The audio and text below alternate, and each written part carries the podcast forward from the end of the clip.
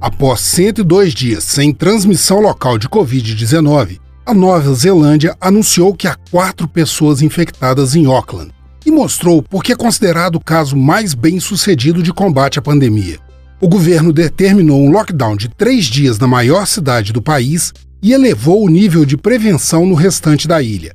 Em Auckland, mais de um milhão e meio de pessoas deverão ficar em casa, lojas e restaurantes ficarão fechados e as viagens estão proibidas. Nas outras cidades, as reuniões públicas não poderão exceder 100 pessoas e todos deverão observar regras de distanciamento social. Mesmo a cerca de um mês das eleições gerais, a primeira-ministra Jacinda Ardern assumiu a tarefa de anunciar tanto os casos de Covid-19 quanto as medidas restritivas. Ao longo de toda a pandemia, Jacinda sempre fez questão de estar na linha de frente e dialogar com a população. Algumas vezes, de forma bastante informal, como quando declarou o Coelho da Páscoa um serviço essencial para acalmar as crianças durante a quarentena. Com uma população de 5 milhões de habitantes, a Nova Zelândia registrou 1.500 casos de coronavírus até hoje e 22 pessoas morreram.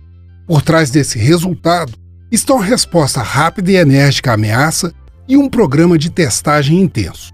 Em março, quando havia apenas 28 infectados na ilha, as fronteiras foram fechadas. O país inteiro ficou sob lockdown até o dia 8 de junho.